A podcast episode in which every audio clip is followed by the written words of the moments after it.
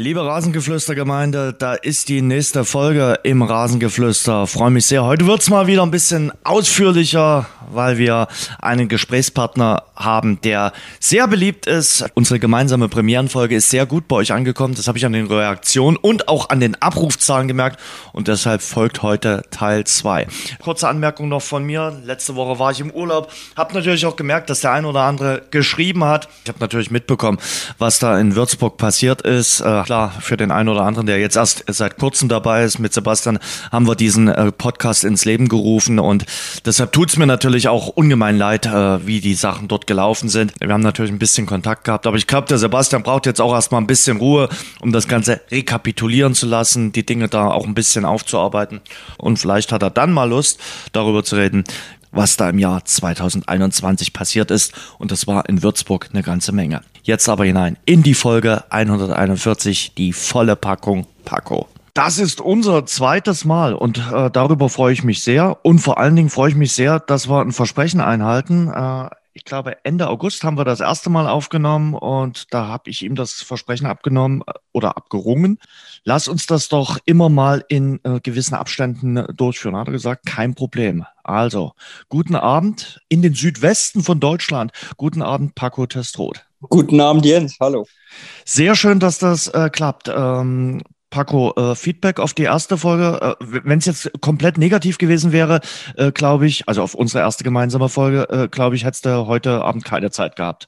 ja, da habe ich ja Glück gehabt. Äh, nee, ich meinte, ist, ich meinte du, dein so. Feedback, was du so bekommen Ach so, hast. meins. Nein, war sehr, sehr positiv. Sehr ähm, von vielen gehört, dass sie es gerne angehört haben. Ähm, vor allen Dingen auch gerne mal ein anderes Hintergrundwissen gehört haben. Und nee, war eine coole Sache und deswegen freue ich mich sehr, auch heute wieder mit dir sprechen zu dürfen. Ja, wie gesagt, äh, wir wollen da so eine kleine Regelmäßigkeit äh, reinbringen. Hast du gestern Nationalmannschaft geschaut? Ja, habe ich mir angeschaut. 4-0, klar, Nordmazedonien, nur Nordmazedonien, aber im hm. März hast du gegen die noch äh, äh, verloren als deutsche Nationalmannschaft. Ich finde schon, äh, unter Hansi Flick äh, wächst so wieder ein bisschen was. Auf dem Platz, aber auch neben dem Platz.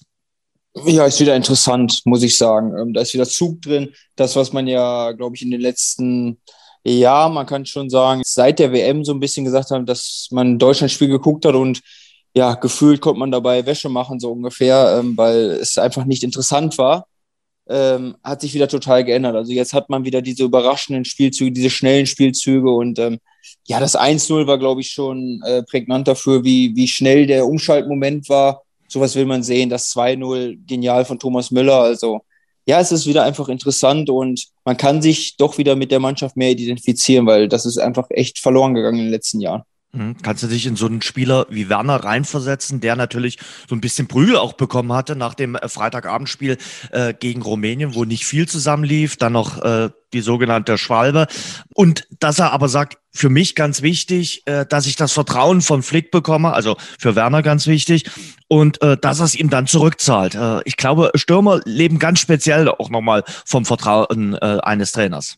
Ja, hundertprozentig. Ich weiß nicht, ob du dich daran erinnern kannst, aber unsere erste Zweitligasaison mhm. äh, mit Dynamo Dresden hatte ich auch so eine, so eine Phase dann, wo ich ähm, erstmal gegen Bielefeld dieses Pokalspiel hatte, wo ich, glaube ich, viermal den Pfosten getroffen habe in dem Spiel, was ja schon grauenhaft war und dann danach die Spiele ja oft eingewechselt wurde immer meine Chancen hatte, aber irgendwie immer vergeben habe. Und trotzdem ähm, hat Uwe Neuers da immer wieder gesagt, ja, okay, aber ich weiß ja, dass du die Tore schießen kannst. Also du hast sie ja in den letzten eineinhalb Jahren davor geschossen mhm. und mich dann immer wieder gebracht und ähm, dann ja auch gegen Bielefeld ähm, am letzten Spieltag vor, vor Weihnachten diese wo er sogar sein System dafür umgestellt hat, dass ich da sogar auch dann ähm, mit von Anfang an spielen durfte, um auch eine längere Zeit auf dem Platz zu stehen zu dürfen und dann irgendwann der Ball ja auch reinging. So, das, das ist halt der, der Brustlöser und ich glaube gerade Timo Werner, der hat schon eine extrem schwierige Zeit hinter sich. Ähm, Deutschland, ja, wurde oft ähm, erstmal die Debatte, dass wir keinen Stürmer haben. Ich meine, er ist Stürmer und trotzdem mhm. wird immer darüber gesprochen, wir haben keinen Stürmer. Er hat, wie viel hat er bei Leipzig gemacht? 27 oder so? Mhm. Also, das ist ja auch nicht ähm, so ganz nebenher. Und ähm, ja, dann jetzt in London wird den Lukaku vor die Nase gesetzt. Da jeder sagt immer, Konkurrenzkampf ist schön und äh, braucht man. Ja, aber wenn dir ein 115 Millionen äh, Spieler vor die Nase gesetzt wird, dann weißt du an dem Tag, ähm, wie die erstmal die Positionierung ist in Zukunft. Ähm, das ist völlig klar und deswegen glaube ich schon sehr schwere Zeit und ja, der Junge muss Tore schießen, der kann Tore schießen und ähm, deswegen taten die zwei, glaube ich, auch sehr gut. Und ich meine, keine zwei Minuten nach dem Brustlöser zum 2-0 schießt er, schießt er ein Traumtor. Ja. Wo er wahrscheinlich in den letzten Wochen entweder nicht mal geschossen hätte oder den Ball halt aus dem Stadion rausgeschossen hätte. Also Fußball ist verrückt und gerade Stürmerleben ist verrückt. Und ihr braucht diesen Brustlöser und dann läuft's auf einmal wieder. Und dann äh, legt ihr auch dann wieder so eine Serie hin, wo ihr gar nicht drüber nachdenkt und der Ball im Tor einschlägt. ja, das, das ist aber wirklich so. Dann, dann gehen auf einmal Bälle rein, wo du denkst, ja, aber erstmal, wie kann der Ball da hinkommen und zweitens, hm. wie geht der rein? Also warum springen denn jetzt auf einmal alle zur Seite? Und vorher hast du aus einem Meter dir die Füße gebrochen vor dem Tor. Also es ist halt, es ist halt nicht jeder wie, wie Ronaldo, Messi oder Lewandowski, die wo man weiß, so, die liefern einfach ab und die schieben die immer wieder rein. Das ist halt nicht bei jedem so und ähm, manchmal hat man leider die Phasen, die tun immer sehr, sehr weh, weil, weil man dann auch sehr direkt in der Kritik steht, weil man es ja auch anders gewohnt ist. Ähm, aber genauso wie wir ja oftmals gefeiert werden, weil wir die Tore schießen, ähm, ist das dann auch mal die Phase, wo man es dann aushalten muss, weil ich glaube immer, wenn man gegen die Widerstände ankämpft, dann, dann wird es danach umso besser. Wie geht man damit um? Also äh, Werner hat gestern ja gesagt, man, man versucht das an sich abperren zu lassen, aber ich kenne dich ja auch ein bisschen, äh, so, so ja. Kritik, äh, wenn die dann aufkommt, das frisst einen dann auch schon auf und manchmal, gerade zu deiner Dresdner Zeit, hat man es dir auch angesehen, hat man gemerkt, Mensch, das mhm. nagt an dir, wenn es nicht gut läuft, äh, wenn es auch Kritik gab und du wolltest es dann auch am liebsten allen sofort beweisen und manchmal hat es dann auch nicht gleich im ersten Spiel wieder mit dem Türchen geklappt. Ja, also ich bin da komplett anders. Timo Werner hat ja gesagt, man muss es abprallen lassen und sich mhm. gar nicht mit beschäftigen. Also wenn ich dann eine Torchance hatte, die ich nicht reingemacht habe, die gucke ich mir dann aber auch noch 200 Mal an, Echt? weil ich einfach so gucken will, was hast du falsch gemacht oder hm, hm. einfach um dieses Gefühl zu kriegen und ähm, ich probiere mich total darauf zu fokussieren, was habe ich in der Szene falsch gemacht und probiere dann noch mehr in der nächsten Szene wieder reinzugehen, mhm. um also ich bin schon eher so ein Typ, der ja mit aller Macht, jetzt muss man es muss man's umschmeißen so. Mhm. Ähm, ja, manche sagen, man sollte die Ruhe bewahren, aber bisher, denke ich, war, war mein Weg für mich immer erfolgreich.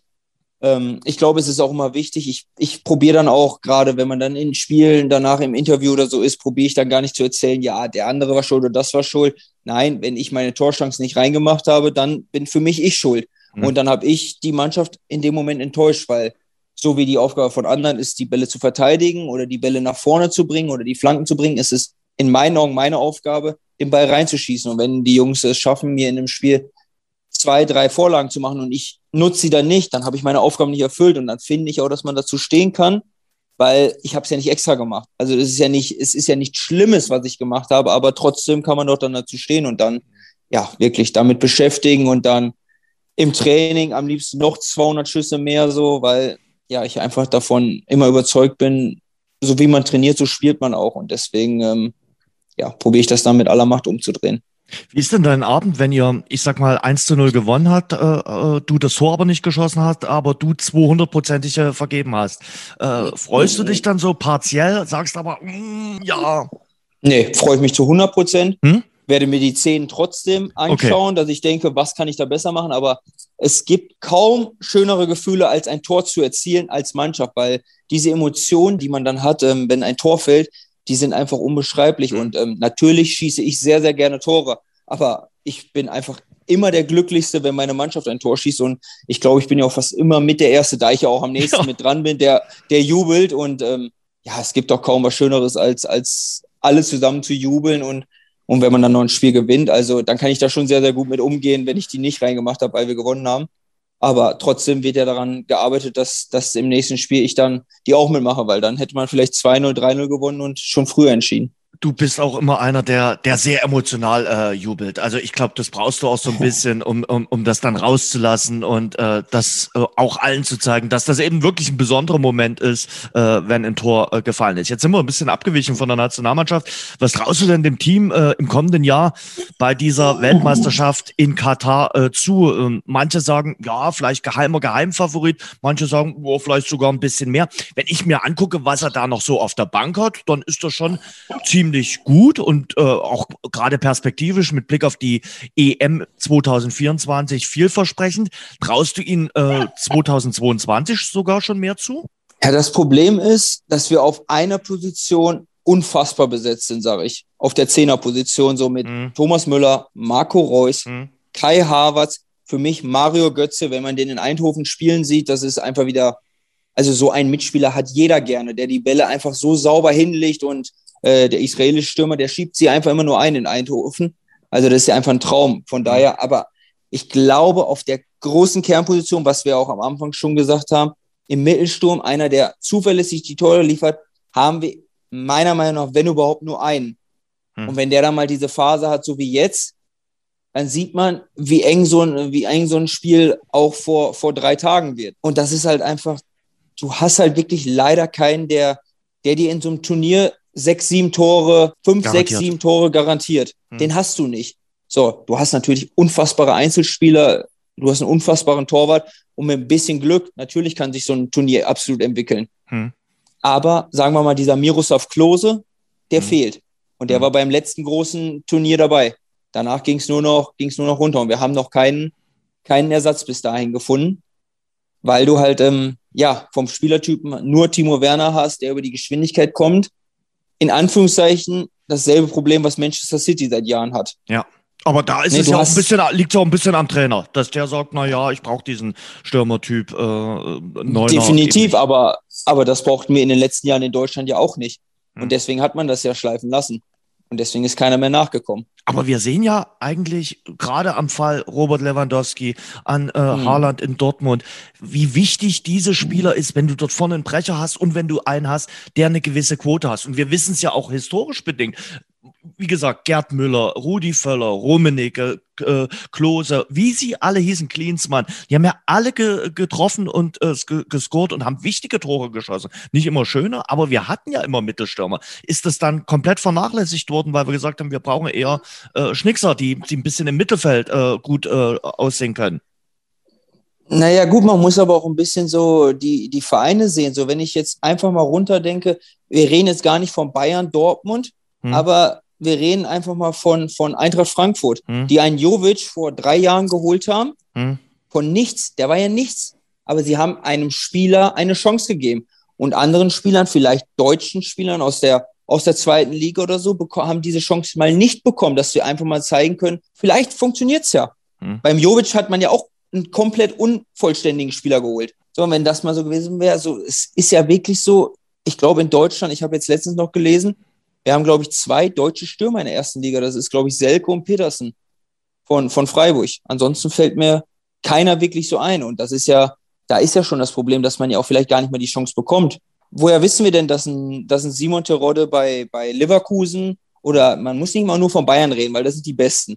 Aber reicht ja schon Leverkusen oder Wolfsburg. Woher weiß man denn, dass er da nicht funktioniert hätte?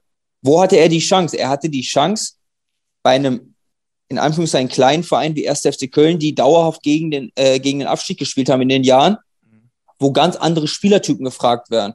Da war nämlich der, der Ball beim Spieler 40, 50 Meter vom Tor entfernt.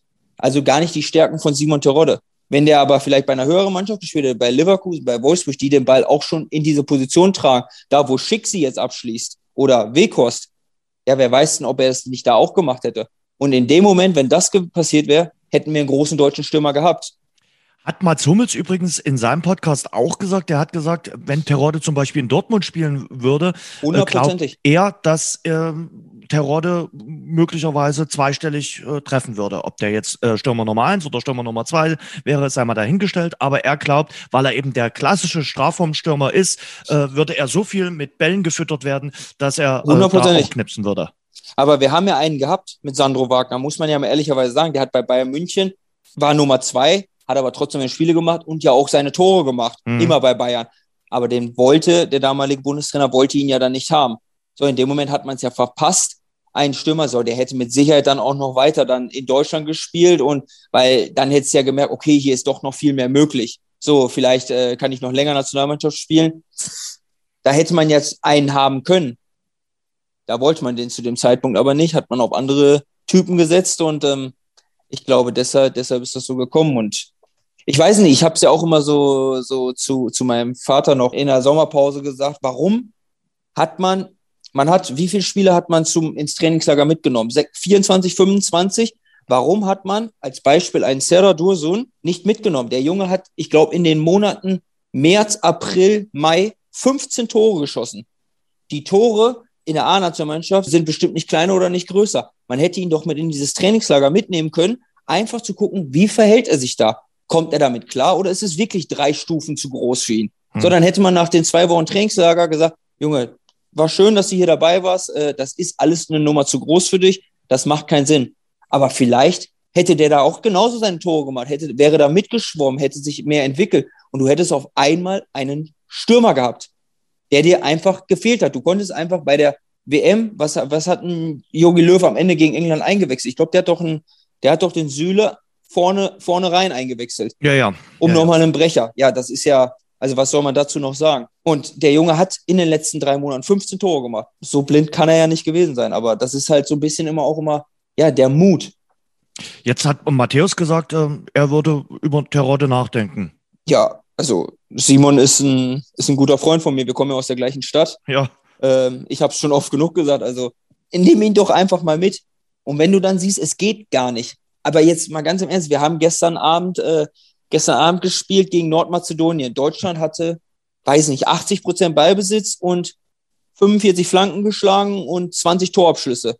Hm. Es ist ja nicht, dass er da jetzt irgendwo unfassbare Tiefenlaufwege machen muss. Wenn wir jetzt vielleicht gegen, gegen England oder Frankreich spielen, wo ich sage, okay, vielleicht kann er sich gegen die gegen diese Gegenspieler nicht mehr durchsetzen, weil die halt einfach ganz andere Voraussetzungen haben. Hm. Aber in diesen Spielen kannst du es doch erstmal sehen. Und wenn ein Spieler auf einmal mehr spielt und merkt, hey, ich schieße meine Tore, ich habe schon sechs, ich habe schon sieben in der Quali, ja, dann fängst du auf einmal vielleicht auch an gegen die Großen, weil deine Nebenleute, die hast du ja. Und wenn ein Leroy Sané über links geht und die Flanke da rein donnert und Terodde steht elf Meter vor dem Tor, ja, dann ist er drin. Ob da, weiß nicht, ob da äh, Loris im Tor steht oder ob da dann hat ein mazedonischer ja. Keeper da, drin steht. Oder ja. der oder ein Zweitligatorwart. Richtig. Also glaube ich dann ja. nicht, dass das ein Unterschied ist. Aber hm. ich meine, ich kann mich täuschen, dass es vielleicht alles zu so schnell ist, aber wenn man nie die Chance gibt oder nie den Mut hat, dann, dann wird man es nie erfahren. Dann werden wir noch lange warten vielleicht kann man auch wirklich aus der Not eine Tugend machen. Sag mal was zu äh, Terrorde. Der hat ja jetzt äh, vor der Länderspielpause sein 153. Ja. Tor geschossen, ist damit der Zweitliga-Knipser schlechthin. Jetzt noch gemeinsam mit Dieter Schatzschneider. Mit Dieter Schatzschneider würde sich das nicht lange teilen. Bald wird er der alleinige Torjäger in der zweiten Liga sein. Manche sagen, er kann es eben nur in der zweiten Liga. Du hast gerade schon gesagt, nee, äh, er hat eben zu wenig Chancen in der ersten Liga gehabt. Aber der Typ ist schon Bombe ja, mega. Mega einfach von seiner ganzen Art. Ist ja absolutes Vorbild und hat halt auch in einer schwierigen Zeit. Ich meine, er hat ja, er hat denselben Trainer, den ich auch schon mal hatte, ähm, äh, in der Anfangszeit gehabt mit Uwe Neuhaus mhm. in, in Berlin. Da hat es am Anfang ja nicht so funktioniert, ist er dann nach Bochum gegangen mhm. und ist da ja zum Torschützenkönig geworden. Also klar, er hat jetzt, jetzt das große Glück, dass er schon immer bei den, bei den Top-Mannschaften spielt mit Stuttgart, Hamburg und Schalke, hm. wo es definitiv, sage ich, einfacher ist, Tore zu schießen, weil wenn ich jetzt gerade das letzte Tor gesehen habe, Drexler legt dir den Ball halt elf Meter vor dem Tor auch mal rüber und du schiebst den ein. Trotzdem hat er halt aber auch in Bochum auch sein Tor gemacht und das war damals keine Spitzenmannschaft. Also der weiß einfach, wie er es machen muss und er kann rechts, links und mit dem Kopf. Was willst du noch mehr können als Stürmer? Ja, und vor allen Dingen, äh, du sagst es klar, bei jetzt immer bei den äh, Spitzenvereinen der zweiten Liga, aber er scheint sich ja dort auch relativ schnell zu akklimatisieren und zu sagen, okay, jetzt bin ich hier, jetzt äh, schieße ich hier meine Tore. Ja, ich glaube, es ist ja auch einfach jeder froh, ihn in der Mannschaft zu haben, weil, ja. wie wir, glaube ich, auch wenn wir auch noch am Anfang, jeder hat seine Aufgabe und seine Aufgabe ist es, Tore zu schießen. Und da er die erfüllt, ist jeder froh, ihn dabei zu haben.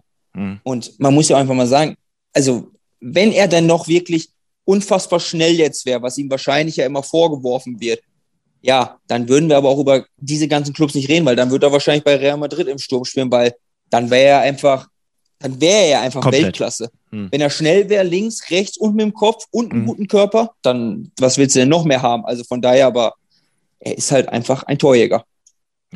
Und äh, Schalke 04, muss man ganz klar sagen, ohne Terrorde, das würde dann, weiß Gott, nicht so gut aussehen. Also sie sind auch schon von seinen Toren äh, mächtig abhängig. Äh, jetzt zuletzt äh, lief es auch mal ohne ein Terrorde-Tor, aber zuletzt äh, bei den aber Spielen davor hat er ja hauptsächlich äh, mit seinen Toren dazu beigetragen, dass sie überhaupt gewonnen haben. Erinnere dich an das Spiel in Kiel, wo wo sie mausetot waren und Ja. zweimal einen Freistoß von der Mittellinie reingeschlagen haben und er hat sie einfach beide reingemacht. Rostock Das ist genauso. nur mal das Rostock ganz genauso. Ne? Deswegen, der, der Junge ist schon, ist schon Wahnsinn und ähm, er wird sie hoffentlich auch wieder dieses Jahr hochschießen. sind wir mal äh, sehr gespannt, äh, wie das weitergeht mit äh, Schalke 04. Also wie gesagt, äh, die haben sich ja jetzt auch gefestigt. Äh, lass uns in der, in, der, in der zweiten Bundesliga bleiben und lass uns mal zunächst über den SV Sandhausen reden. Äh, Oh. soll sich jemand ganz gut auskennen. Ihr wart jetzt im Trainingslager, Paco, äh, unter dem neuen Mhm. Trainer. Der hat gesagt, ja, ich muss die Mannschaft halt jetzt auch noch ein bisschen äh, besser kennenlernen. Hatte zwei Spiele, ein Sieg, dann eine Niederlage. Äh, aber ich glaube, die, die Länderspielpause kam für euch auch jetzt nicht zum, zum allerschlechtesten Zeitpunkt, damit man auch nochmal ein paar Stellschrauben drehen kann. Ja, definitiv. Also das erste Spiel war, war top. Ähm, gewinnen wir direkt in Hannover 2-1. Natürlich war auch ein bisschen Matchglück dabei und das braucht man auch mal dann in der Phase. So, dass das, wenn ich gerade an das 2-0 denke, wo Ron-Robert Zieler eine Idee hatte, das braucht man halt wirklich mal. Aber das Heimspiel danach, wir haben uns das ganz anders vorgestellt. Wir haben gedacht, okay, jetzt haben wir den ersten Schritt getan. Jetzt stoßen wir auch den Bock zu Hause um. Ähm, und dann kam halt dieses Debakel, anders kann man es nicht nennen, gegen Darmstadt zu Hause das hat schon, das hat schon reingehauen. Von daher war es jetzt ganz gut und ich glaube auch für unseren Trainer sehr, sehr wichtig, weil er ist ja mitten in der Woche vor Hannover eingestiegen. So, dann hatte man den Sieg, dann ja, probiert er sich irgendwie die nächste Woche entlang zu hangeln und jetzt hatte er zwei Wochen, wo er wirklich auch seinen Input geben, beziehungsweise eine Woche ist er erst um äh, Input geben konnte. Hm. Und dann hoffe ich, dass wir es am Sonntag äh, in Rostock sehr, sehr viel besser machen als ähm, Darmstadt, weil ja, es ist jetzt auch wirklich schon, ne, es ist nicht mehr nur fünf vor zwölf, es ist schon zwei Minuten vor zwölf. Also ist jetzt auch in der Zeit, dass wir abliefern müssen. Ja, äh, ich finde auch gut, dass das zeigt eben auch deine Erfahrung. Äh, manch einer sagt, na ja, mein Gott, äh, es ist jetzt, äh, ich glaube, wir sind der achten Spieltag, also ähm, lass mal die, die Kirche im Dorf. Aber ja, je länger du dort unten hinhängst äh, und äh, du dich nicht freischwimmen kannst, äh, dann weißt du auch, ja, das wird uns wahrscheinlich die gesamte Saison beschäftigen. Und äh, schlimmer wird's dann eben, wenn du gewinnen musst, also wenn es dann in der Rückrunde diese Do-or-Die-Spiele gibt. Ja, definitiv. Und äh, wir haben noch acht Hinrundenspiele. Man sagt ja so, um drin zu bleiben, 40 Punkte, so 20 Punkte pro Serie. Mhm. Wir haben jetzt gerade sieben. Das bedeutet, aus den acht müssen wir mindestens vier gewinnen und einen Unentschieden holen, um auf die 20 zu kommen. Mhm. Bei den Gegnern, die wir haben, ist das eine Hausnummer. Also muss man wirklich sagen. Deswegen Anfang, Anfang, Anfang, weil ich, ja, du hast es leider schmerzlich erfahren mit Dynamo Dresden, äh, die damit nicht angefangen sind und dann in der Rückrunde aufholen wollten vor, vor zwei Jahren, haben es dann in den ersten Momenten auch geschafft und dann kam noch Corona, ja, und dann ist alles zusammengebrochen. Muss man ja wirklich sagen. Also ich habe es jetzt in den letzten Jahren mit Aue immer erlebt. Wir sind immer bombig gestartet Mhm. und waren erstmal aus dem Gröbsten raus. Und dann konntest du immer in diese Spiele gehen. Ja, wenn wir gewinnen heute, ist natürlich wieder Weltklasse. Wenn wir nicht gewinnen, nur punkten. Ja, aber wir haben doch ein gutes Polster. Und du spielst viel befreiter und du gewinnst viel mehr, als wenn du die Situation, denke ich, nicht hast. Und ähm, ja, ich habe keine Lust, äh, da unterm Strich rumzudödeln. Da will man schon weg. Also das, das ist keine Situation, die mir, die mir gefällt. Und ähm, Diese Hamstermentalität ist, glaube ich, ganz, äh, ganz gut. Also wenn man sich was angefuttert hat, von dem man dann auch zehren kann. Auch jetzt gerade in dieser kälteren Jahreszeit äh, ist das, glaube ich, für eine Fußballmannschaft auch äh, ganz wichtig, wenn man, wie du gerade schon gesagt hast, äh, wie ihr es in, in, in Aue gemacht habt, äh, wie gesagt, von einem guten Saisonstart dann zu zehren. Und dann hat man, geht man auch mit einem ganz anderen Selbstbewusstsein ja in die Spiele rein und dann frisst äh, die Angst einen nicht gleich auf, wenn man Gegentor kassiert und sagt, na, wir brauchen ja heute unbedingt einen Punkt und dann ge- geht wieder was schief und äh, da, das merkt man ja. Ja. dann bei Kellerkindern. Ja. Ja, und vor allen Dingen, du kannst ja nichts planen in dieser Liga. Also wenn ich mir dann Erzgebirge Aue angucke, die vier Punkte, die sie haben, die haben sie geholt gegen Schalke, Hamburg, Nürnberg und St. Pauli. Also das sind für mich die vier Spiele, wo du vorher eigentlich, wenn du drauf guckst, sagst, okay, die werden sie wahrscheinlich wohl verlieren. Ne? Und da holen sie einfach ihre Punkte. Und gegen andere Teams, wo du denkst, da könnten sie gewinnen, da verlierst du. Also das ist ja einfach alles nur, nur verrückt. Und ähm, wenn ich mir die Tabelle angucke, wo stehen sie denn alle? Schalke, Bremen, Hamburg, Hannover. Äh, ist ja, es, es ist ja einfach nicht planbar in dieser Liga. Also, was du hast, das hast du. Und äh, das nimmt dir keiner mehr und ähm, ja, kriegt die Kuh so schnell wie möglich vom Eis, weil so lange braucht man da nicht drin stehen. Lass uns bei euch bleiben. Äh, du hast schon ein bisschen erzählt, äh, war wichtig, ins Trainingslager zu gehen, weil sicherlich der Trainer die Mannschaft kennenlernen muss und weil auch ihr euch noch ein bisschen kennenlernen müsst, weil der Umbruch war schon gewaltig im Sommer. 15 neue, 19 Abgänge. Also da wurde ja schon ein ordentlicher Schnitt vollzogen. Ja, definitiv. Ähm, und du musst ja bei denen auch bedenken, die geblieben sind, die haben dieses ganze negative Erlebnis der letzten Saison drin, wo man wirklich ich glaube, um ein Tor, was, was wir ausgerechnet mit Aue in der 80. Minute geschossen haben gegen Osnabrück. Dadurch ist ja Sandhausen drin geblieben. Hm. Also bis zu dem Moment waren sie ja noch in der Relegation, beziehungsweise hätten ja auch noch absteigen können. Hm. So, das hast du nur im Kopf. Jetzt geht's los. Dann denkst du wieder, oh, jetzt, jetzt geht das wieder los. Dann hast du 15 Neuzugänge geholt, die mussten sie auffinden. Dann hatten wir extremes Verletzungspech in den ersten Wochen.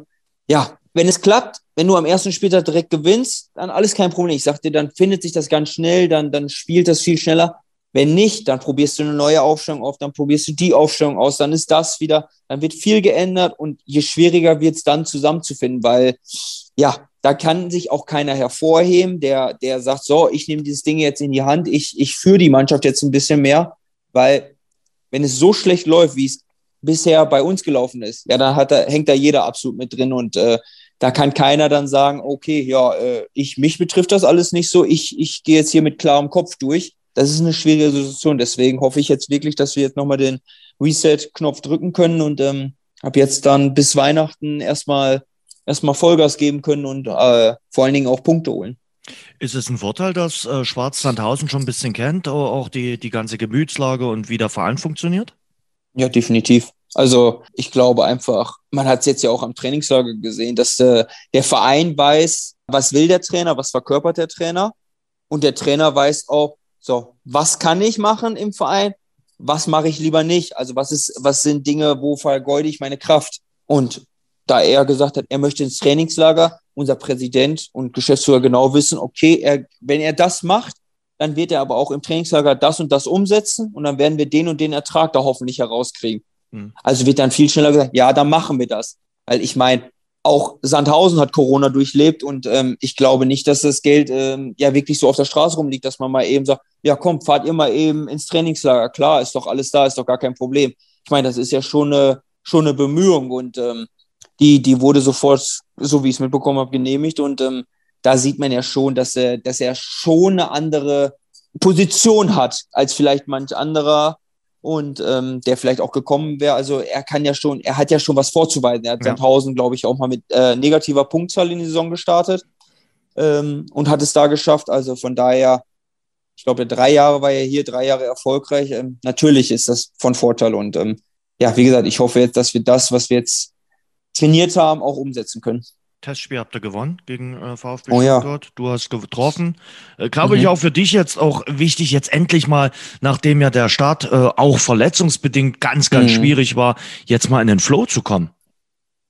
Ja, hundertprozentig. Ähm, ich war schon mal froh, dass ich ähm, gegen Heidenheim in meinem Kurzeinsatz, wo ja. ich das erste Mal dann wieder gespielt habe, ähm, direkt ein Tor schießen konnte, weil, wie wir Anfang schon gesagt haben, es ist halt einfach so, ja, so das erste Tor ist schon mal abgehakt, so für den neuen Verein, so der, da entsteht nicht so ein gewaltiger Druck, hey, der trifft ja auch nicht.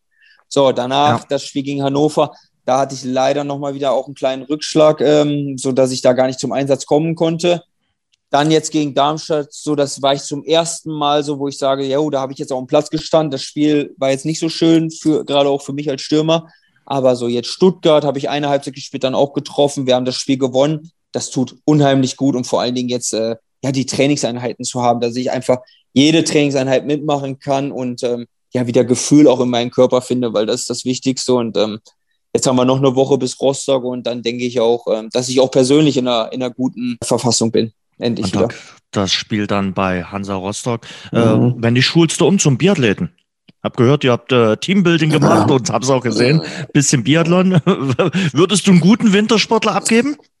Ich habe Gold geholt, ne? Also, okay. das war schon sehr überraschend, war unfassbar anstrengend. Also muss ich wirklich sagen, wir haben da, wir haben da eine zwei Kilometer Laufrunde gehabt, aber mhm. das war zwei Kilometer gefühlt nur berghoch und oder 1,8 Berg hoch und 200 runter am Ende. Mhm. Plus dann fünf Schüsse, dann nochmal zwei Kilometer und fünf Schüsse.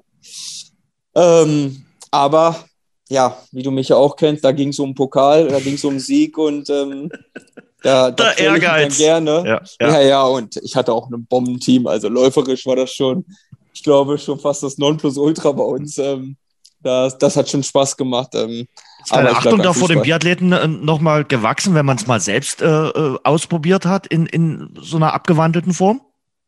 Vor allen Dingen, man muss sich ja überlegen, wir haben, glaube ich, auch 50 Meter liegend mit, mit Auflegen auf eine 11,5er Scheibe geschossen. Mhm. Die Biathleten schießen 50 Meter liegend, nicht aufliegen, auf eine 4,5er Scheibe. Ich habe die gar nicht gesehen.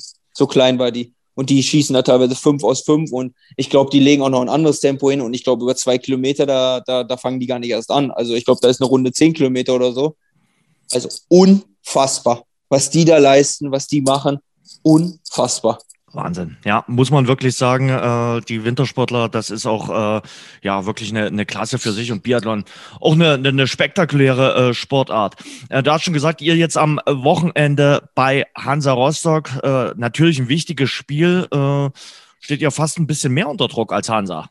Nicht nur ein bisschen, also sehr, sehr viel mehr. Hansa mhm. Rostock hat sein letztes Spiel ähm, hatte schon so ein, so ein in Anführungszeichen Do-or-Die-Spiel gegen Holstein Kiel, mhm. wo ich glaube doch viele gedacht haben, okay, Kiel hat jetzt in Paderborn gewonnen, ja. jetzt werden sie dann auch Rostock zu Hause wahrscheinlich besiegen und dann sind sie wieder in der Spur und dann wäre Rostock ganz unten mit drin gewesen. Ähm, haben das sehr, sehr souverän gewonnen, also muss man wirklich sagen. Und ja, ich glaube, ein paar Duelle mit Rostock habe ich mir schon geliefert. Also was da auf uns am Sonntag zukommt, das, das, das weiß ich schon. Und ähm, aber ist doch einfach auch geil.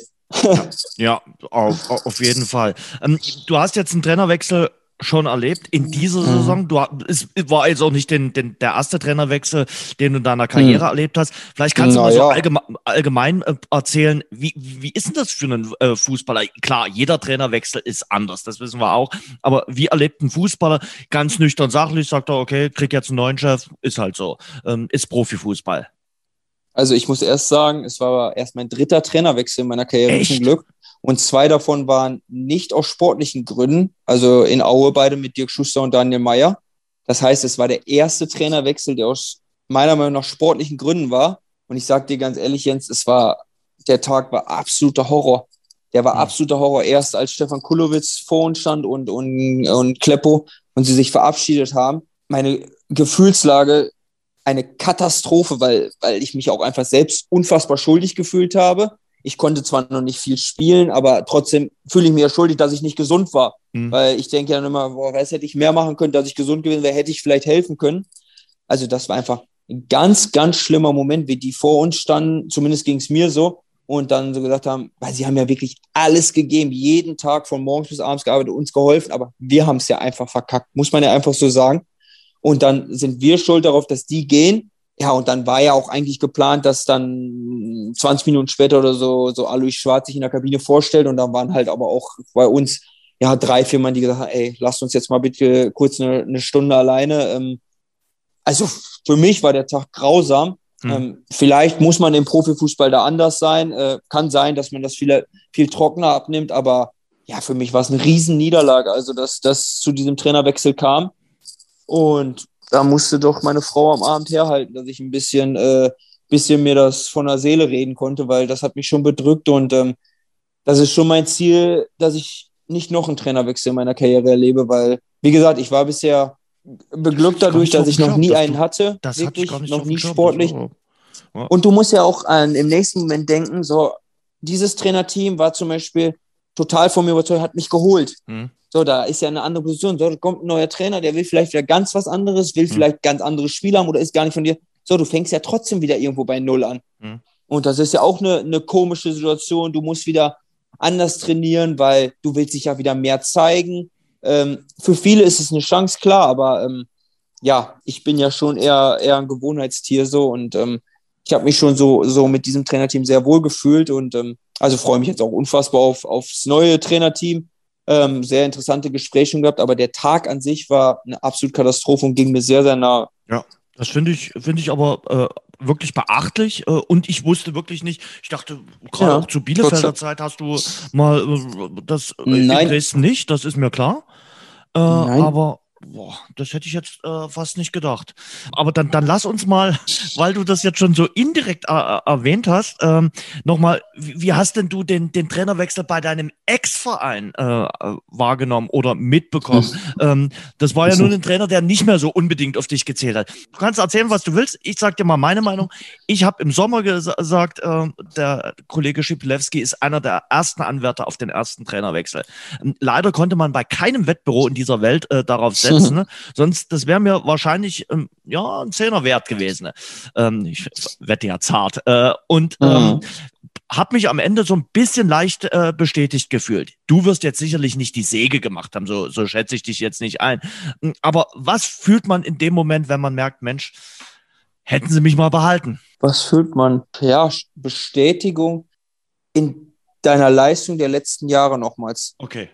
Also schon definitiv, weil es gab, es lag bestimmt nicht nur an mir, aber ich glaube schon, dass ich ein relativ wichtiges Puzzleteil im System Erzgebirge Aue war in den mhm. letzten drei Jahren. Und wir waren in den letzten drei Jahren, haben wir die drei letzten Plätze, aber sowas von nie gesehen.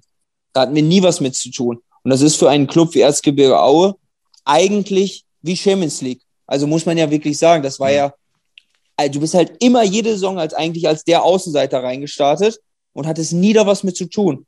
Also habe ich ja immer gesagt, okay, so viel habe ich nicht verkehrt gemacht. Und ja, wenn man dann so, so mitgeteilt bekommt, so dich brauchen wir nicht mehr, weil ja, reicht halt nicht. Und es läuft dann doch eigentlich deutlich schlechter, als da mit mir war, dann, dann denkt man sich schon, naja, gut, ähm, dann war es wohl doch die falsche Entscheidung, was, was die, die du da getroffen hast. Und ähm, aber die Konsequenzen, ja, jeder muss ja immer für sein Handeln die, die Konsequenzen übernehmen und das waren halt die in dem Fall, aber. Ja, aber ja. Es, es ist natürlich schon hart, weil, weil ich, ich sag mal, der Verein hat ja alles auch auf den neuen äh, Trainer ausgerichtet, hat ja auch äh, Spieler für ihn geholt, hat auch Spieler abgegeben, ja. äh, wie, wie dich zum Beispiel. Und, und jetzt nach ein paar Spieltagen merken sie, funktioniert überhaupt nicht. Also da ist ja Aue jetzt kein Alleinstellungsmerkmal, hat ja auch schon bei anderen ja. Vereinen gegeben. Das ist natürlich schon irgendwie heftig. Ja, es ist absolut brutal. Definitiv. Ähm, du hast ja eine komplette Philosophie, aber das, dieser Fußball ist halt aber auch rigoros mittlerweile. Ne? Also das muss man wirklich sagen. So, aber was hätten sie machen sollen? Also jetzt mal ganz ehrlich, du an der, an der Stelle, was hätten sie machen sollen? Sie haben ja wirklich gesehen, die ersten Spiele, hm, ja, okay, da war es noch okay.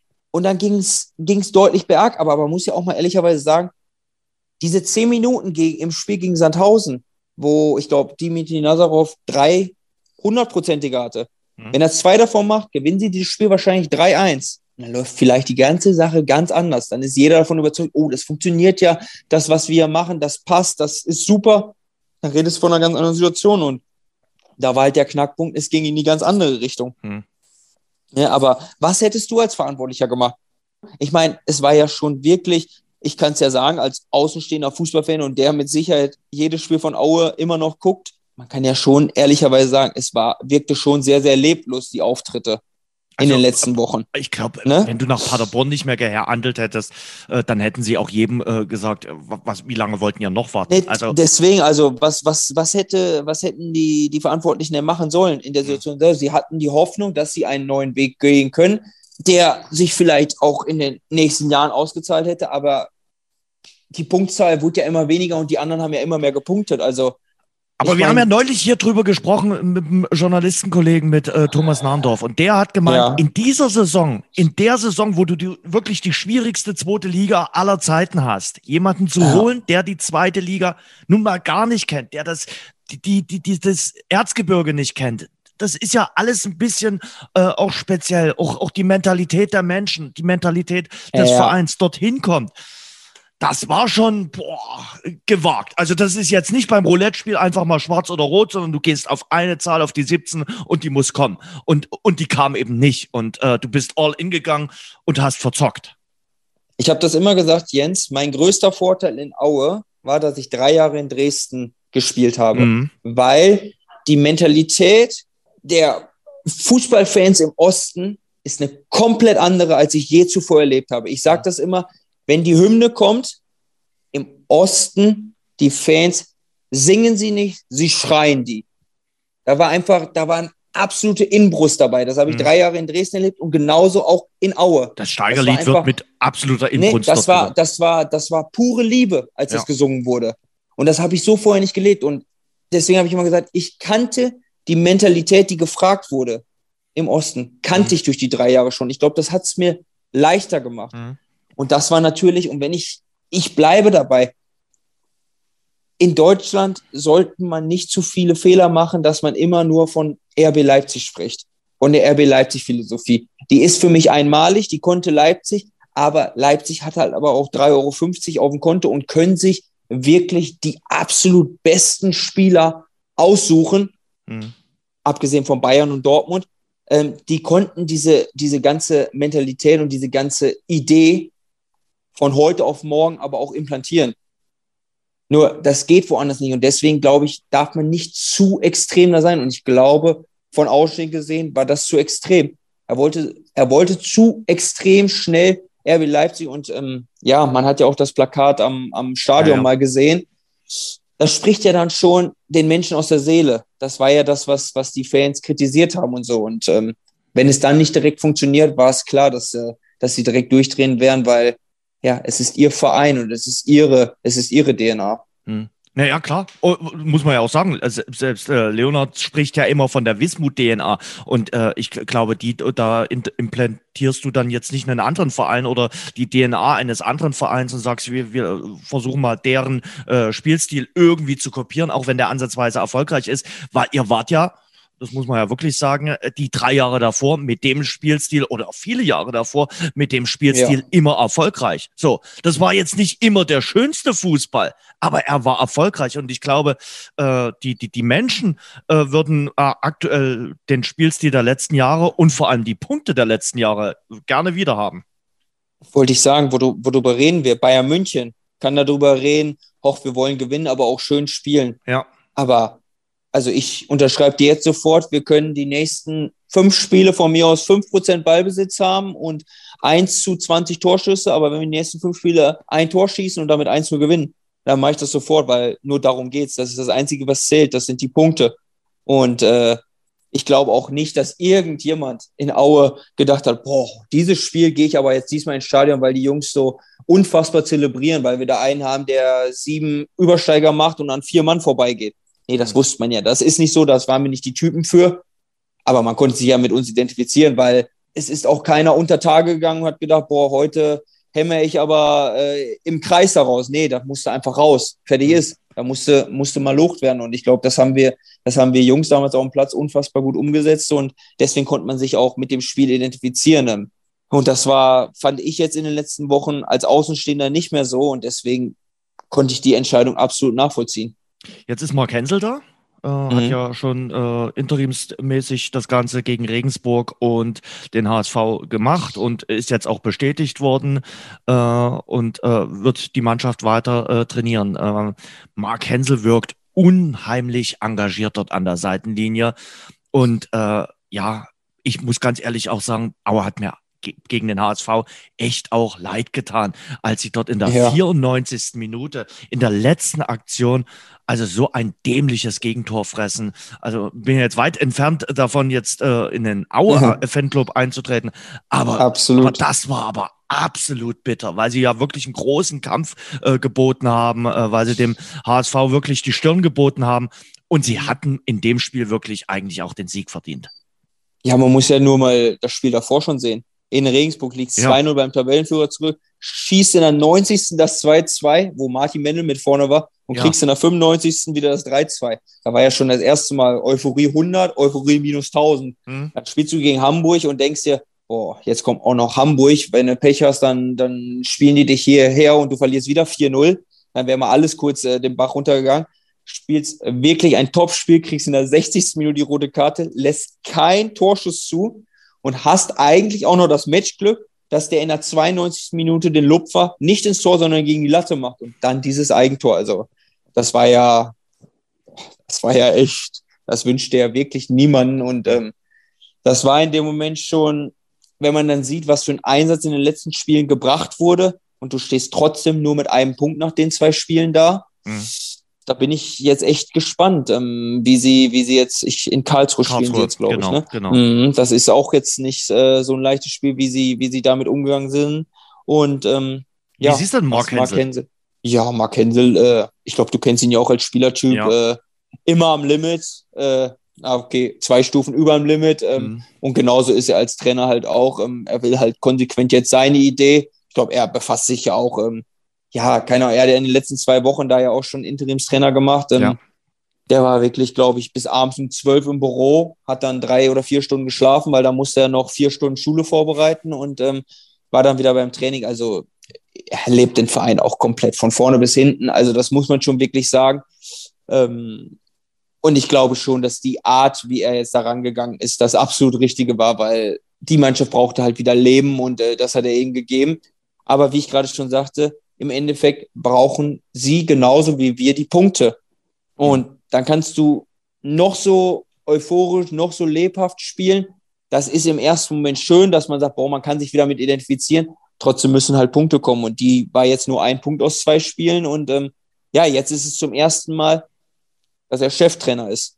Hm. Jetzt ist er dafür verantwortlich. Jetzt fällt es auf ihn in Anführungszeichen zurück, ob es klappt oder nicht klappt deswegen ist, glaube ich, auch eine, nochmal eine ganz neue Situation, ob man, ob man interimsweise ist oder ob man kurz ein Feuerwehrmann ist oder ob man jetzt was aufbauen muss über die nächsten Wochen. Und ähm, aber ich glaube schon, dass er, dass er alles geben wird, ähm, um den Verein in der Liga zu halten und um den Jungs wieder Leben einzuhauchen.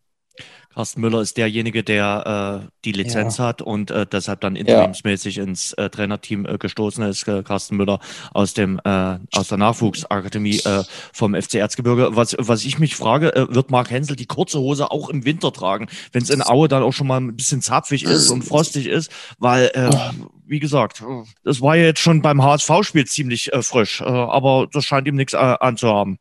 Ja, ich glaube halt aber auch, dass er das auch für die Außenwahrnehmung macht, weil dadurch sehen die Leute in dem Moment schon, okay, er will, er lebt mhm. und da, wenn er dann kein, kein Schüttelfrost nach dem Spiel davon hat, und das kann er, glaube ich, nicht, weil er macht ja, glaube ich, auch sechs bis sieben Kilometer während des Spiels, also wenn man das so sieht. Ähm, deswegen gehe ich da mal schwer von aus, dass er es auch so weitermachen wird, weil ja, er überträgt quasi auch die DNA auf die Leute außen und ähm, das wollen sie. Und da er das ja auch seit Jahren lebt und das alles macht, ähm, gehe ich davon aus. Dynamo? Äh, zuletzt jetzt mit der Niederlage beim FC St. Pauli. Über St. Pauli will ich auch gleich mit dir noch reden. Mhm. Ähm, aber Dynamo ist vielleicht so ein bisschen das, was, was ihr in den letzten Jahren gewesen seid mit Erzgebirge ja. Haben sich jetzt so dieses Polster angefuttert und können von diesem Polster auch immer mal zehren und können auch sagen, ja, okay, wir können auch mal eine 0 zu 3 äh, Niederlage in Hamburg verknusen. Hamburg äh, klappt eh nicht mit Dynamo Dresden. Die haben noch nie in Hamburg gewinnen können. Weder gegen den HSV noch gegen die U23 des HSV und auch mhm. nicht gegen St. Pauli. Das ist irgendwie eine Angststadt für Schwarz-Gelb. Ja, das habe ich auch gelesen, ne? den Artikel darüber. ähm, ja, definitiv. Und ja, ich, Wahnsinn, ne? Also, ja. wie es manchmal klappen kann und wie es nicht klappen kann. Ja, jetzt trotzdem muss man sagen, also der, der Sieg gegen Bremen davor die Woche, der war ja schon sehr, sehr überzeugend. Mhm. Ähm, da hat man dann schon wieder Punkte geholt, aber, aber auch jetzt 13 Punkte nach 9 Spielen ist schon ganz gut, ähm, gerade als, als Aufsteiger. Und hm. ja, was ich ja schon in der letzten Folge gesagt habe, das Faustpfand äh, sind die Heimspiele. Und wenn man dann so abliefert wie gegen Werder Bremen, dann, dann wird man auch weiter seine Punkte sammeln. Auf Pauli darf man verlieren. Also da, da darf man definitiv verlieren. Ähm, sind nicht zu Unrecht Tabellenführer. Das, das finde ich auch, auch, auch stark, dass, dass äh, Dynamo jetzt wieder zu so einer Heimstärke zurückgewonnen hat. Das war auch schon in der Aufstiegssaison äh, in der dritten Aha. Liga der Fall. Aber davor ist ihnen manchmal auch die Heimstärke äh, abgegangen. Also da, da war da nicht mehr viel mit äh, äh, Rudolf Rabi-Stadion, Ole und äh, wir spielen äh, vorm K-Block, sondern da gab es auch doch die ein oder andere ähm, Heimniederlage. Dann waren sie auch mal das, das äh, schlechteste Heimteam in der Zweitligasaison äh, und dann in der Abstiegssaison Saison lief dann zu, zu Hause sowieso nicht mehr viel zusammen. Ja, aber es kann, weil dich diese 30.000 halt auch auffressen können. Also ich meine, damals äh, in der Abstiegssaison kam halt in der Hinserie, dass, dass das einfach so negativ gelaufen ist und 30.000 Menschen, die dann unzufrieden sind und die sich nicht mehr identifizieren können, mhm. geben natürlich das auch, äh, das überträgt sich. Da merkt man, da merkt man einen Rauen und dann werden die Beine schwerer. Und dann in dem Moment sage ich dir, wo sie die hätten gebrauchen können, als sie in der Rückserie den, den Anschluss gepackt haben. Ich meine, erinnern wir bitte uns nur an dieses Spiel gegen Aue. Da dachten wo, viele, es ist, kommt jetzt die große boah, Wende. Es, also, es, wo dann nach dem, nach dem 1-1-Ausgleich, da ist das ja schon wieder explodiert. Also da, da, da muss man ja wirklich sagen, dieses Spiel, natürlich hat Patrick Schmidt ein unfassbar geiles Tor gemacht, das 2-1, hm. aber dieses Spiel hat das Stadion gewonnen. Hm. Weil da, da haben ja 30.000 mitgespielt.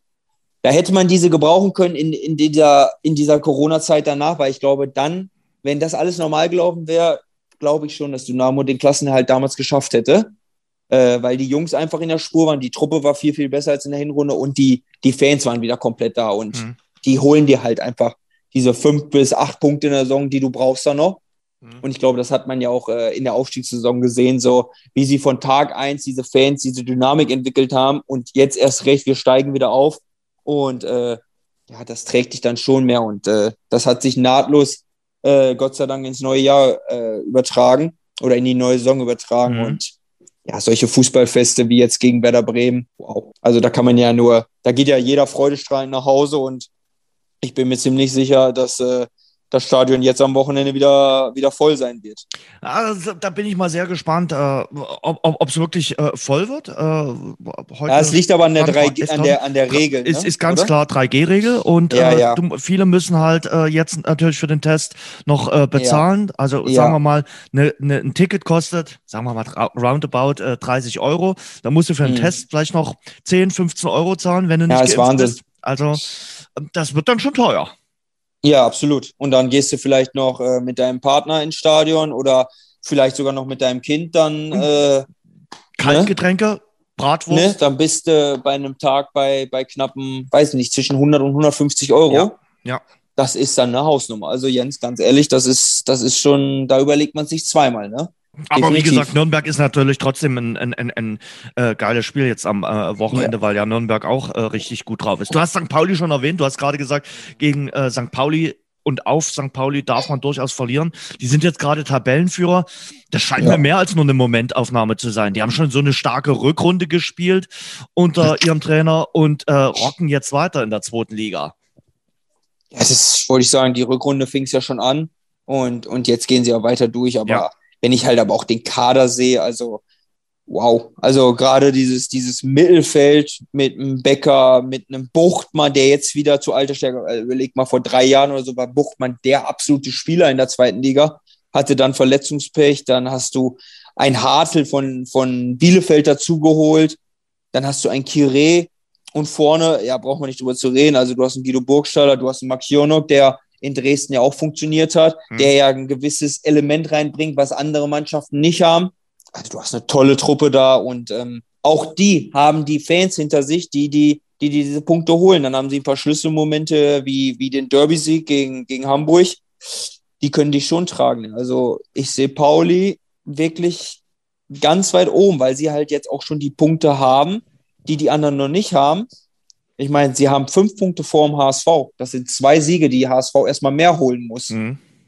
Ne? HSV hat das letzte Spiel äh, unentschieden gespielt, nur gegen Aue. Also genau. du weißt, wie schwierig sechs Punkte sind, die ja, zu holen. Aus, aus den letzten fünf Spielen hat der ruhmreiche HSV, äh, kann man äh, sich ja. schön saufen, äh, kann man ja, sagen, wir sind seit keins verloren, fünf ne? Spielen, ja. keins verloren, aber eben auch nur zwei gewonnen, drei ne, unentschieden. Ne, deswegen, deswegen, absolut. Und, äh, und jetzt ist so ein bisschen auch diese, diese Form von Pauli, die sich gerade so entwickelt, boah, jeder hat schon echt Respekt. Also ich weiß noch, wie die im letzten Jahr uns mit Aue zu, nach Aue gekommen sind und uns hergespielt haben. Mhm. Ey, da war uns schwindelig nach dem Spiel. Da haben wir echt gedacht, boah, das war eine andere Liga. Und ähm, ja, das übertragen sie gerade auch. Und ich bin mal gespannt, wo das noch hingeht. Ähm, ich sehe die sehr, sehr weit oben. Und äh, ja, ich denke, Schalke wird jetzt demnächst vorstoßen auf die Aufstiegsplätze und dann mal schauen, wer da noch mithalten kann. Mhm. HSV spielt jetzt gegen äh, Düsseldorf. Eigentlich schon fast, äh, wenn man sich so ein bisschen auf die Tabelle mhm. guckt. Ein, ein, Musst du. Ja, oder? Ja. ja. absolut. Musst du ja gewinnen. Also St. Pauli äh, ist, ist, ist stark. Regensburg, ob, ob die das oben halten können, setze ich ein fettes Fragezeichen. Wird natürlich spannend. Am Freitag spielt äh, Regensburg in Paderborn, die hm, auch ja. richtig stark drauf sind. Nur gegen Kiel nicht, ne? Ja, nur gegen Kiel nicht. Wo ich das mal hätte gebrauchen können. Nein, definitiv. Ähm, ja, ich glaube auch nicht. Aber Jens, 18 Punkte hat Regensburg schon.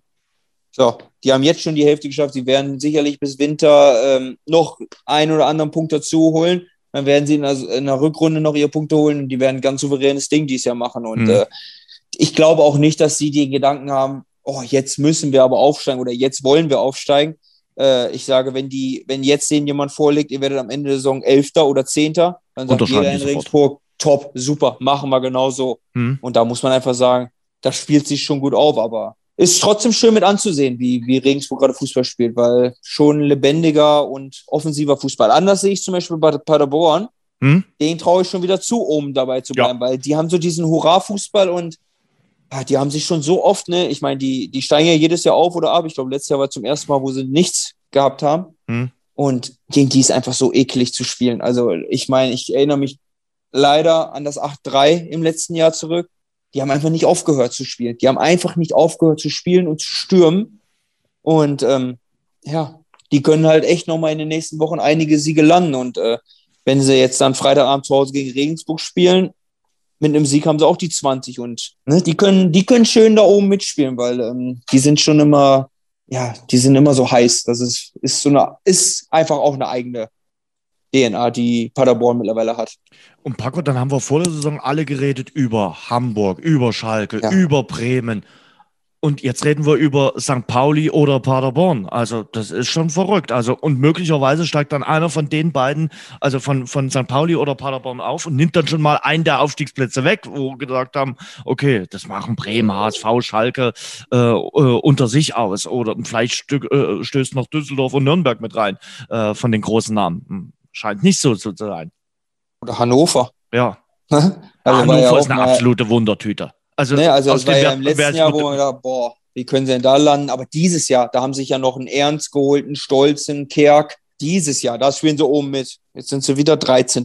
und dümpeln ja. da unten rum. Also absolut verrückt. Ah, warten wir mal ab, was ist denn noch mit Heidenheim? Du weißt, wie Heidenheim jedes Jahr ist. Ne? Die holen immer ihre Punkte. Hm. Auf einmal rutschen die da auch noch oben mit rein. So, dann gucken auf einmal zwei in die Röhre. Also, dass die großen drei, alle drei oben auf 1, 2 und 3 stehen, das sehe ich im Moment noch nicht. Ich auch nicht. Ich auch nicht. Ähm, und die Liga scheint nervös zu sein, oder? Also wir haben ja jetzt schon äh, vier Trainerwechsel äh, erlebt. Also gut, äh, Werner in Kiel ist selbst ja. gegangen. Aber unten ist schon komplett äh, durchgewechselt worden. Ja. Über euch haben wir schon geredet, auch über Auer haben wir geredet. Ingolstadt hat schon gewechselt. Kiel, ja. ich hatte es gesagt, äh, Werner ist von äh, sich ausgegangen, Ole Werner. Ähm, aber nehmen wir zum Beispiel die dritte Liga, dort gab es erst drei Trainerwechsel. Also mhm. man merkt schon, äh, ja, es ist natürlich ordentlich äh, Feuer unterm Dach äh, in, de, in der zweiten Liga und steht auch einiges auf dem Spiel. Ja, extrem. Ne? Also wenn man sieht, die, die, die Fallhöhe von zweiter zur dritten Liga ist ja einfach so unfassbar riesig. Also das kannst du ja kaum, kaum stemmen, dass du dann direkt wieder hochkommst, um, um diesen Profifußball aufrechtzuerhalten. Mhm. Weil dann dümpelst du halt ganz schnell ja im Niemandsland rum. Siehe jetzt Würzburg, die jetzt sogar genau. gegen den Abstieg in die vierte Liga kämpfen. Weil du kriegst es dann doch einfach nicht so leicht gestemmt, wie es jetzt zum Beispiel Dynamo Dresden. Aber warum hat es Dynamo hinbekommen? Weil sie die fünf Jahre davor unfassbar unter Ralf Minge gewirtschaftet haben und einfach trotz Corona ein Fundament hatten. Mhm. Und auf dieses Fundament konnte man vernünftig aufbauen. Deswegen ja. haben sie es hingekriegt. Aber auch als einzige Mannschaft, ne? Die anderen schaffen es nicht. Wenn ich jetzt so sehe, Duisburg jetzt, die kommen nicht mehr wieder hoch gerade. Also das ist so schwierig, also deswegen und ich glaube, jeder weiß, wenn du jetzt absteigst, boah, das zu reparieren wird so schwer. Also denken dann viele, ja gut, dann wechseln wir jetzt nochmal den Trainer, weil es ist halt nun mal leider im Fußball so, der, der Trainer wird halt als erster ausgewechselt, weil vielleicht gibt der nochmal einen neuen Input und vielleicht kann man es dadurch dann nochmal wieder hinkriegen, dass man dann doch im nächsten Jahr auch wieder Zweitliga spielen darf. Hm. Viele werden wahrscheinlich dann sagen, okay, wir gucken dann nochmal im Winter und notfalls müssen wir nochmal zwei, drei neue Spieler holen.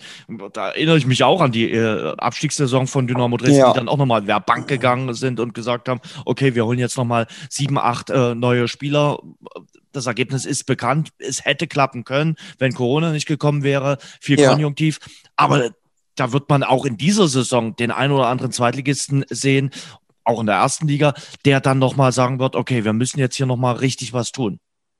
Ja, plus halt auch viele werden jetzt die Corona-Entwicklung beobachten. So, mhm. jetzt, wenn es wieder die Stadien gefüllt werden dürfen, bedeutet wieder deutlich mehr Einnahmen. Mhm. Ähm, und dann werden auch viele, viele einfach auch wieder, wo man in den letzten Jahren vielleicht etwas anders gewirtschaftet hat, so dass man sagt, boah, jetzt halten wir erstmal das Geld irgendwie bei uns bei damit, weil wir wissen nicht, wie es weitergeht. So, wenn es dann wieder alles voller wird, dann kann ich mich schon vorstellen, dass viele mehr ins Risiko gehen und sagen, ja, dann, dann nehme ich mir doch nochmal den Spieler dazu, auch wenn ich es mir eigentlich gar nicht leisten kann, aber es ist vielleicht derjenige, der uns den, den Klassenerhalt bringt und ähm, ja, dann zahle ich es im nächsten Jahr so ungefähr, gleich ist wieder aus.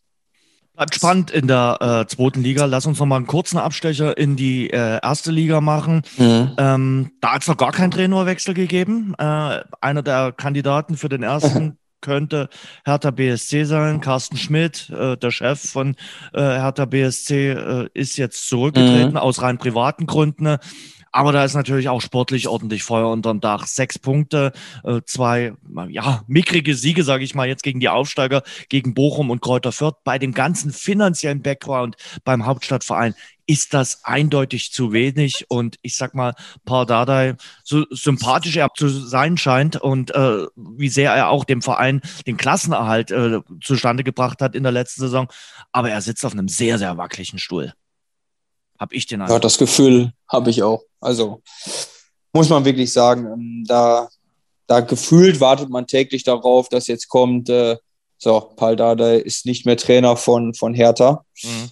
Ähm, ich habe das Gefühl, sie haben nur noch keinen anderen, also mit dem sie sich so zufrieden sind. Äh, jetzt auch noch die Geschichte jetzt in der letzten Trainingswoche mit, mit Boateng, was man in den Medien ja lesen konnte. Ja. Ja, weiß nicht, wirkt so ein bisschen komisch alles und ähm, aber ich glaube, es macht ja auch den Eindruck, als wenn er gar nicht so böse wäre, wenn, wenn es nicht mehr weitergehen würde, so, sondern wenn er wieder, ich glaube, in die, in die Jugend zurückkehren könnte, wo er vielleicht mehr seine Stärken sieht, dass er Spieler entwickeln kann, als dass er da oben ähm, macht schon den Eindruck, als, als ob Hertha, ja, eventuell Hoffenheim könnte ich mir auch vorstellen, dass da der, der nächste Trainerwechsel stattfinden könnte. Mhm. Oder Bielefeld vielleicht auch. Da könnte ich es mir auch vorstellen. Hm. Ich glaube, Bochum Fürth erstmal nicht, weil sie wissen schon, wo sie herkommen.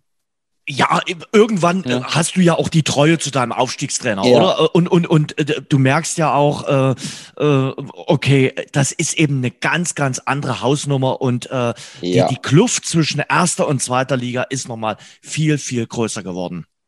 Ja, definitiv. Also wir haben es ähm, vor zwei Jahren mal im Pokal mit Aue erlebt, wo wir gegen Mainz 05 gespielt haben, wo man ja wirklich sagt, eigentlich, oh, Mainz eine kleinere Mannschaft. Mhm. Da kriegt Mainz noch nach zehn Minuten äh, eine rote Karte, wo wir da, ja, jetzt ist auf jeden, jetzt können wir es auf jeden Fall packen. Und die haben es trotzdem so souverän gespielt und äh, waren am Ende auch chancenlos. Also, ja, also wenn sie nicht wirklich einen absolut schlechten Tag haben, die Bundesligisten und äh, der Zweitligist oder der Unterligisten einen Sahnetag hat, dann dann ist das schon schwierig und gerade über 34 Spieltage, also ist schon echt äh, eine schwierige Hausnummer. Und ich meine, das sieht man ja auch in der Punktzahl von Kräuter Fürth, die einen Punkt haben und gegen wen haben sie ihn geholt? Gegen Bielefeld. Mhm. Ja, Bielefeld, äh, du hast Bielefeld jetzt schon erwähnt. Äh, Bielefeld hat eben noch keinen Sieg zustande bekommen. Und das bricht ihnen so ein bisschen äh, das Genick. Mhm. Viel unentschieden äh, als, als äh, Kellerkind. Äh, irgendwann musste halt irgendwann auch mal ein, ein Sieg einfahren. Vier Unentschieden, schön und gut, aber ein, ein, Sieg täte ihnen schon ganz gut. Jetzt spielen sie Kellerduell, richtiges Kellerduell schon am achten Spieltag äh, gegen den mhm. FC Augsburg, der auch noch keine Bäume ausgerissen hat in dieser Saison. Ja, definitiv. Da geht es, glaube ich, schon Sonntagabend. Ne? Sonntagabend ja. hat mir mein Kumpel geschrieben. Ja. Ähm, da geht es schon um alles. Ähm, da musste jetzt mal, weil ja, die, die davor sind, so Frankfurt fängt gerade an zu punkten, die ja. haben jetzt in München gewonnen. Ne, Wahnsinnssieg, aber die haben jetzt schon mal wieder ihre, ihre acht Punkte. So, Hertha geht man einfach von aus. Also ich kann es mir trotzdem nicht vorstellen, dass egal wie viel Unruhe da ist, dass sie, dass sie noch lange ganz unten rumdümpeln. Deswegen ähm, musste jetzt schon, weil jetzt ähm, die vier, die jetzt gerade unten stehen in der Bundesliga, die erwarte ich am Ende da eigentlich auch. Also von hm. daher ist es schon sehr, sehr wichtig, da jetzt die drei Punkte zu holen. Das wird der Sonntag der Kontraste. Also wir haben Augsburg gegen Bielefeld, 17.30 Uhr. Also das ist schon mhm. tiefer Keller. Und dann aber das äh, Duell ganz oben auf der Sonnenseite der Tabelle, also äh, Zweiter gegen Erster oder Leverkusen gegen Bayern also das sind zwei Teams, die momentan äh, schon viel Freude bereitet haben in dieser Saison. Gerade Leverkusen äh, mit dem neuen Trainer, mit äh, Florian Wirtz, auf den momentan alle schauen, schon äh, mit einer sehr, sehr starken Performance. Ja, sehr gut. Also muss ich wirklich sagen, sehr, sehr spannend, sehr, sehr interessant. Für mich so ein bisschen so das Dortmund der letzten Jahre. Also hm. muss ja immer so sagen, so Bayern guckt man, aber die gewinnen ihre Spiele. Das ist so ein bisschen so, die sind einfach zu gut, die erdrücken den Gegner irgendwann. Dortmund war schon immer so, man hat so Dortmund richtig gerne geguckt, so weil Überfall, Fußball, Tempo, Fußball, interessantes Spiel, weil so ein Leverkusen macht dies ja so genauso, so mit mhm. ihren extrem schnellen Außen. Die haben einen geilen Torjäger im Moment mit Patrick Schick. Ich meine, der war bei der EM schon unfassbar gut ja. drauf mit seinem unfassbar schönen Tor, ne, muss man ja sagen. So, der hat es nahtlos übertragen haben dahinter noch einen Alario, wenn der Schick mal nicht trifft. Und äh, ja, wie jetzt ist gerade, ist für mich unvorstellbar. Also wie kann man in dem Alter so gut sein und Woche für Woche so abliefern? Und ähm, ja, wird ein spannendes Spiel, gerade auch in Leverkusen. Aber wahrscheinlich am Sonntagabend sagen alle wieder, ach, jetzt waren die Bayern, mussten sie wieder und jetzt waren sie da und haben 3-0 gewonnen. Die Nachspielzeit. Hast du Boxen geguckt? Natürlich. Wow. Also ich muss Was mal sagen, das? das? war episch. Man sollte mit dem Wort episch äh, jetzt nicht inflationär umgehen, aber der Kampf Sonntag früh, boah. Also ich habe den ich Mund hab, gar nicht wieder zubekommen. Ich habe es in der Aufzeichnung gesehen, also ich habe es auf der Rückfahrt geguckt, ja. weil in der, in der Nacht war, bin ich nicht aufgestanden. Ja. Das Problem war, ich habe die Überschrift auf meinem Handy gesehen, ah. ähm, Fury gewinnt in der elften Runde. Und als ich den Kampf gesehen habe, ich gedacht, wie geht denn das? Also ja. nach sieben Runden wie konnte man denn da noch stehen, der Wilder? Also wie ging denn das? Und dann haben die, also das war, ich habe direkt meinen Eltern geschrieben, schaut euch diesen Kampf an, sowas habt ihr noch nie gesehen. Und war ja von Anfang bis Ende, vom, vom Einmarsch, von der Hymne bis, zu, bis zum Knockout dann. Also das, das war Sport, da, da guckt man doch gerne hin. Aber auf jeden Fall, also ich muss wirklich sagen, äh, wer da für diesen Kampf eine Eintrittskarte hatte. Manchmal sind ja Boxkämpfe entweder nach 90 Sekunden vorbei oder ja, äh, es ist so ein Punktesieg, wo, wo, wo vielleicht mal zwei Schläge gab und kein Niederschlag und so. Aber der ich, Kampf war doch jeden Cent wert. Also da, da gab es doch Action ohne Ende. Also es hat mich wirklich schwer begeistert und war ganz, ganz großes äh, Boxen von beiden. Ich war vor 15 Jahren oder so ungefähr äh, mal beim Schwergewichtskampf von Klitschko. Und hatte da auch noch eine Knieverletzung, sodass ich mit Krücken den langen Weg vom Parkplatz, also der ganze Tag war schon anstrengend. Bin in der Halle, wir gucken uns den Kampf an und irgendeiner hinter mir fing so an zu klatschen und ich wollte unbedingt in den Rhythmus mit reinkommen, drehe mich um, guck, oh, da war der Kampf vorbei, weil Klitschko ihm eingegeben hatte und ich habe es einfach nicht gesehen. Ja. Und wenn ich dann diesen Kampf da gesehen habe, da denke ich, das war doch, das war Boxen. Also der, der, der letzte war schon gut mit Joshua und Usyk, mhm. habe ich mir auch schon angeguckt. Also der Sport kommt langsam wieder. Also das ist schön zu sehen, finde ich, weil es ist doch schon eine, eine, Sportart, die uns doch immer eigentlich alle begeistert hat. Ohne Frage. Aber äh, man muss eben auch sagen, Tyson Fury ist momentan der Beste. Also ich hab, weiß nicht, ob du es mitbekommen hast in den sozialen Netzwerken. Er ist ja danach, also danach hat er noch äh, im, im Ring gesungen. Also das gehört ja bei mhm. ihm immer ja. dazu vom Publikum. Und danach ist er dann noch feiern gegangen. Äh, Steve Aoki, ja. so, so, so ein DJ, der hat in, in Las. Vegas äh, aufgelegt. Es ist ein Freund offenbar ja. von ihm. Und da, da hat er dann noch Party gefeiert. Er hat nicht nur einfach so, sondern mit freiem Oberkörper und hat dort äh, Party gegeben. Nach elf Runden. Weißt du, was du mit mir nach elf Runden Schwergewichtsboxen, ja. ich wäre drei Jahre nicht wieder aufgestanden. Ja, ist unglaublich, oder? Und es ist da einfach schon unglaublich, wenn der sein T-Shirt schon auszieht. Und wenn man bei allem Respekt aber denkt, das hat doch nichts mit Sport zu tun, wie der aussieht. Ja. Und wenn ich dann den, wenn ich dann den Wilder dagegen sehe, also so muss doch ein Sportler aussehen. Und dann elf Runden lang marschiert der da durch diesen Ringkampf immer wieder drauf, schlägt zu. Ich meine, es ist ja nicht so, dass er nicht auch einstecken musste. Der hat ja auch unfassbare Schläge kassiert, also phänomenal und ähm, ja, den Kampf habe ich echt genossen und ähm, da wäre ich gerne vor Ort gewesen, sage ich dir ganz ehrlich. ja, das, das hatte ich mir auch gedacht, dachte ich, ach Mensch, jetzt in Las Vegas sein und den Kampf mhm. sehen. Äh, wie gesagt, äh, das wäre, glaube ich, nicht das Schlechteste gewesen. Ähm, fand ich, äh, hat mich unheimlich äh, angeflasht. Wie, wie, wie sieht es denn eigentlich grundsätzlich bei dir mit äh, US-Sport aus? Äh, bist du da Fan? Guckst du da? Äh, bist du für eine Sportart besonders zu begeistern? Ja, also ich gucke sehr, sehr gerne. Ich muss sagen, ich bin in Anführungszeichen der typische ähm, für mich Goat-Fan, so dass ich sowohl LeBron James als auch Tom Brady äh, richtig toll finde. Ich weiß, du hast äh, andere Mannschaften, auf Nee, die du nee, nee, stehst. nee, nee, äh, nee. Bei LeBron naja, James gut, bin ich ja, ja, LeBron James. den finde ich ziemlich gut. Also mu muss ich sagen, Ach aber so, okay. okay. Ja, aber ich, ich, ich gehe eben, äh, Ja. zum Beispiel der Kollege Schupan, der ist ja dann Ja, mit genau. den Teams, äh, nicht mit den Teams mitgezogen, sondern der hat gesagt, oh, Spieler. LeBron James wechselt jetzt äh, nach, nach Cleveland, jetzt bin ich Cleveland-Fan. Oh, der wechselt nach Los Angeles, jetzt bin ich Le Lakers-Fan. Bin Aber so bin ich komplett auch. So bin Echt? ich komplett auch. Ah. Ja, ja, weil, weil ich einfach ihn spielen sehen will.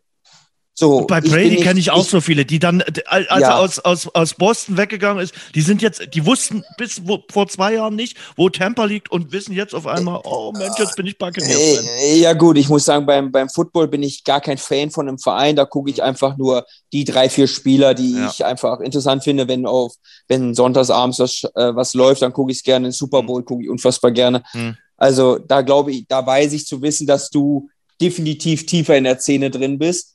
Ähm, Aber beim Basketball ist schon so ein bisschen Ist aber einfach, ja, ja, da bin ich total, aber da bin ich halt, ähm, ja, richtiger LeBron James-Fan, weil ich die Art und Weise, wie Ja. man so dominant spielen kann und so gut spielen kann und ja, mittlerweile ja auch ein echter Teamspieler geworden ist. Also er macht seine Mitspieler ja auch so viel besser.